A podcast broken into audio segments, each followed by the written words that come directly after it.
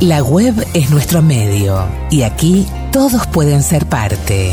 Y gracias por venir. En el podcast de El Narrador, todo lo que fue, es y será.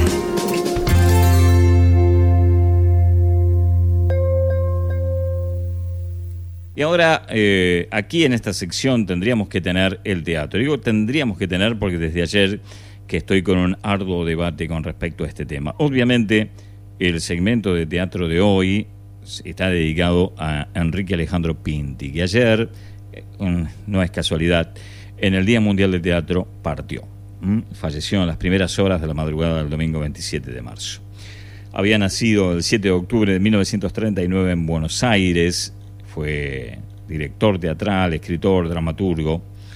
hizo de todo, porque escribió obras infantiles, escribió obras para adultos, fue director e intérprete de espectáculos de su autoría y también fue quien hizo algunas de las adaptaciones de obras internacionales más importantes que subieron a escenario aquí en el país. Fue de, los, de lo último, para los más jóvenes, lo último que adaptó él fue Los Productores, por ejemplo, o Hairspray, aquella obra, Music Hall que se hizo en base a la película que protagonizó John Travolta. Fue profesor de teatro, además un tipo que era había estudiado y era profesorado de castellano, literatura y latín. La fama lo agarró de grande, casi cercano a los 50, porque él eh, tenía una importante trayectoria haciendo lo que hoy se conoce como stand-up, antes era café concert, en la época de Gasalla, Perciavale. Él, él era el que le escribía los libretos a Gasalla y a Perciavale, y también a Eda Díaz, y también era el que escribía eh, los guiones y los libretos para muchos shows televisivos de la década del 60 que fueron muy famosos, como Casino Phillips, por ejemplo, que era una especie de gran music hall. Mm, eh, él eh, tenía ese rol secundario hasta que se cansó porque no, no le daba satisfacciones. Todo lo que escribía, verlo interpretado por otros, no, no, no lo llenaba, entonces comenzó él a hacer sus unipersonales y sus espectáculos. Tiene el récord de presentaciones y de público en el teatro en la Argentina con su salsa criolla. Fue un grande entre los grandes. Yo te decía que además fue traductor y adaptador de grandes obras extranjeras. Yo te mencionaba a los productores, también hizo la adaptación de Chicago en el año 77 para quien fuera una de las mejores vedettes que tuvo la República Argentina, Nelly Lobato. Pero también hizo adaptaciones para Filomena Marturano, por ejemplo, o en el otro extremo de, la actividad teatral, Los Locos Adams. Todo eso lo hizo él. Eh, hasta hizo también el guion durante muchos años de una famosa tira que salía en la revista Villiquen que se llamaba El Mono Relojero. Él era el autor del guion, el dibujante era Diego Branca. Bueno, eh, ayer falleció. En el Día Mundial de Teatro llevaba un mes internado, tenía 82 eh, años, unos cuantos problemas de salud.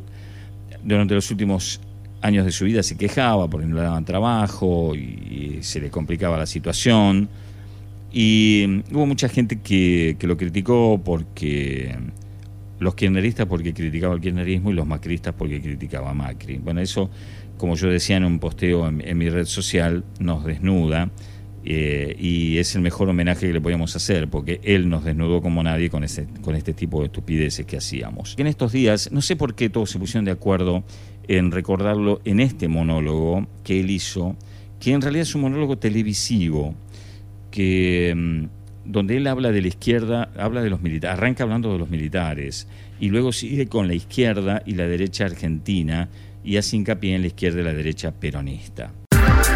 Abrimos los caminos de la palabra, dejamos salir las historias de los artistas para difundir cultura, para generar memoria. Siempre en el narrador. Todo lo que fue, es y será.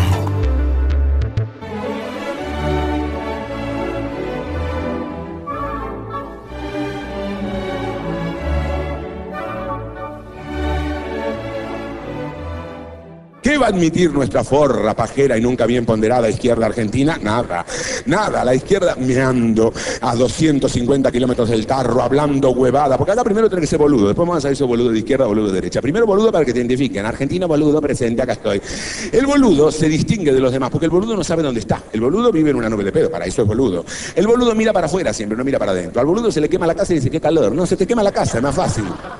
El boludo nunca va a ver su realidad, va a ver siempre, y siempre el boludo no va a admitir su culpa. El boludo la culpa la tiene algo superior, una entelequia, una cosa universal. Si es de derecha, la culpa la tiene la sinarquía internacional. Y si es de izquierda, el oro yanqui, el imperialismo. Ellos nada, no hicieron nunca un carajo. La gente individualmente no sirve. Entonces, claro, no había forma de meterle en la cabeza. La izquierda argentina vivía en una nube de pedo permanentemente. La izquierda y la derecha. La derecha y la izquierda, como son boludos, porque ahora tienen que ser boludos, de verdad, ellos miraban siempre hacia afuera y miraban siempre otros países para, para salvar a la Argentina, como ejemplo. Entonces los de derecha, los boludos de derecha miraban a Unión, eh, perdón, a, la Gran Bretaña y a Norteamérica, que no tenían un carajo que ver con nosotros. Y los de izquierda miraban a la Unión Soviética, a la China comunista y Cuba, que tenían menos que ver que nosotros todavía, pero ellos tenían un sorete estalinista y no había forma de sacárselo. Yo me acuerdo de la década del 50, la década de las huevadas que decía esa gente con unas anteojeras ideológicas, no sabían cómo era el pueblo argentino, no sabían la situación del pueblo. Le hablaban a un obrero que ellos tenían como una especie de intelectualización del obrero. Ellos creían que el obrero argentino era como el obrero que veían en las películas soviéticas de propaganda stalinista que daba en los rey.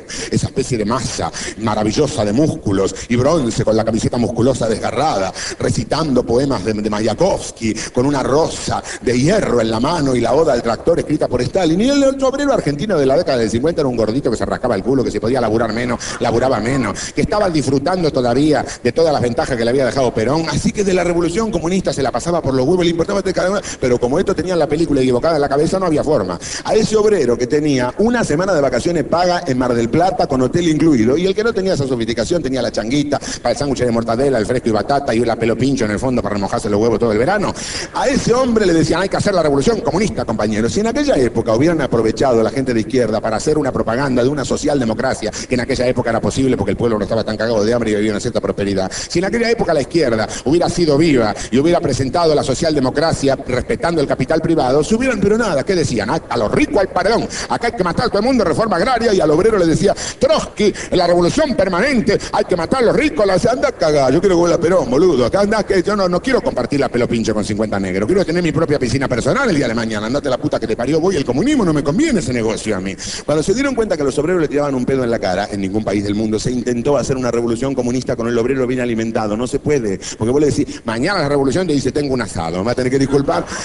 Y se va perdiendo la oportunidad, como estos boludos no quisieron enterarse absolutamente de nada, siguieron rompiendo los huevos y cada vez que se presentaban a elecciones no los votaba ni el fiscal de mesa, porque además eran cuatro locos y se dividían, una cosa que solamente la izquierda argentina.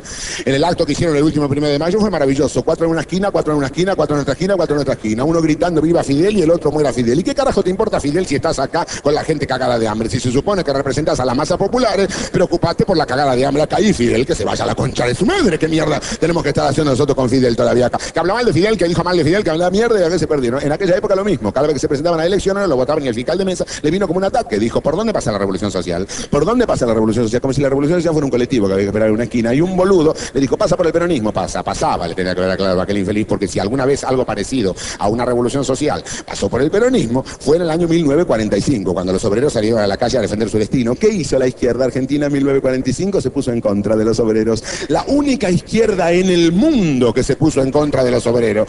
Ni siquiera como táctica la han usado. Cuando se dieron cuenta del error que habían cometido, habían pasado 25 años del 45. Son rápidos para la evaluación crítica, tienen una cosa bárbara. Entonces se dieron cuenta y dije, bueno, no está muerto quien pelea, nos hemos equivocado, podemos eh, refrendar nuestro error. Nos vamos a ir metiendo y infiltrando en el movimiento peronista, los negros somos boludos, no se dan cuenta, nosotros vamos cambiando, cambian un poco ellos, cambia un poco yo, cedemos de un lado, cedemos del otro, el populismo es nuestro, nuestra meta, tenemos la masa, vamos a hacer lo posible y vamos a crear el peronismo de izquierda, que es como crear el helado caliente, no existe el peronismo de izquierda.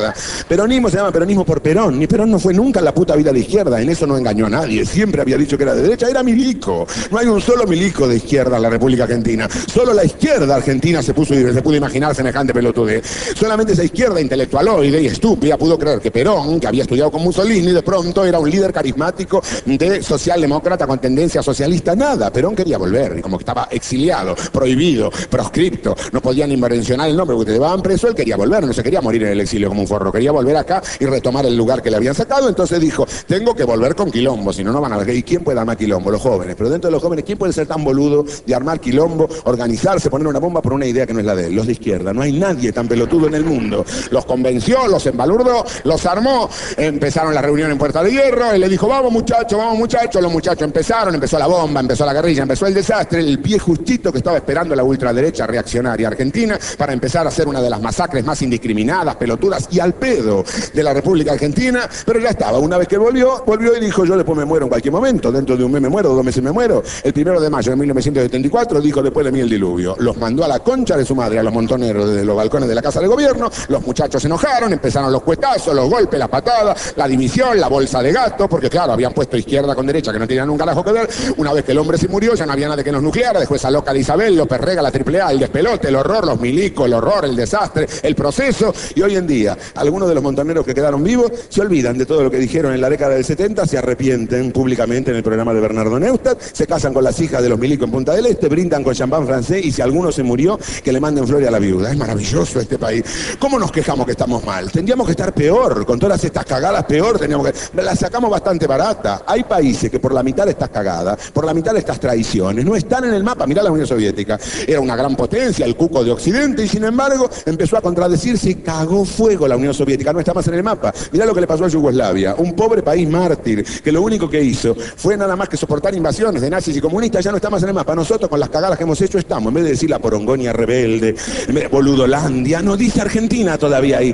Dios no nos quiere castigar a nosotros. ¿Sabe qué pasa? No nos entiende. Eso es lo que estamos salvados. Dios no nos ha entendido nunca, Él castiga lo que entiende. Con nosotros ya renunció. La sabiduría divina es infinita, pero tiene un límite, que es la República Argentina y la mentalidad solete que tenemos nosotros. Por eso la pobre, el poder que está ahí arriba y se lo hacen de malos o de boludos. Lo hacen de malos o de boludos. Y hasta que no devele esa incógnita, que ni nosotros la sabemos, nos va a perdonar la vida, pero no tampoco tengamos tanta, tanta paciencia en Dios. Lo que pasa es que, claro, Él está ahí arriba y dice, ¿cómo puede ser? Vos sabés que es un país tan raro, tan raro que ya te digo, la izquierda se puso en contra de los obreros, la derecha, los liberales de este país apoyan golpes militares. El único, son los únicos liberales del mundo, porque el liberal, en cualquier parte del mundo, es liberal económico, pero primero es liberal político. Así que ningún liberal de Norteamérica, de Francia o de Italia van a justificar un golpe militar y mucho menos ser funcionario de un gobierno de facto. Acá la gente de derecha liberal puede ser funcionario de un gobierno de facto y aplaudir un golpe. Y la gente de izquierda puede cagarse en los obreros. Por eso todo sale como el orto. Por eso Dios no nos entiende y nadie nos entiende. Por eso cuando viene un extranjero dice, ¿qué mierda les pasa a ustedes? Tienen todo y están cagados de hambre también.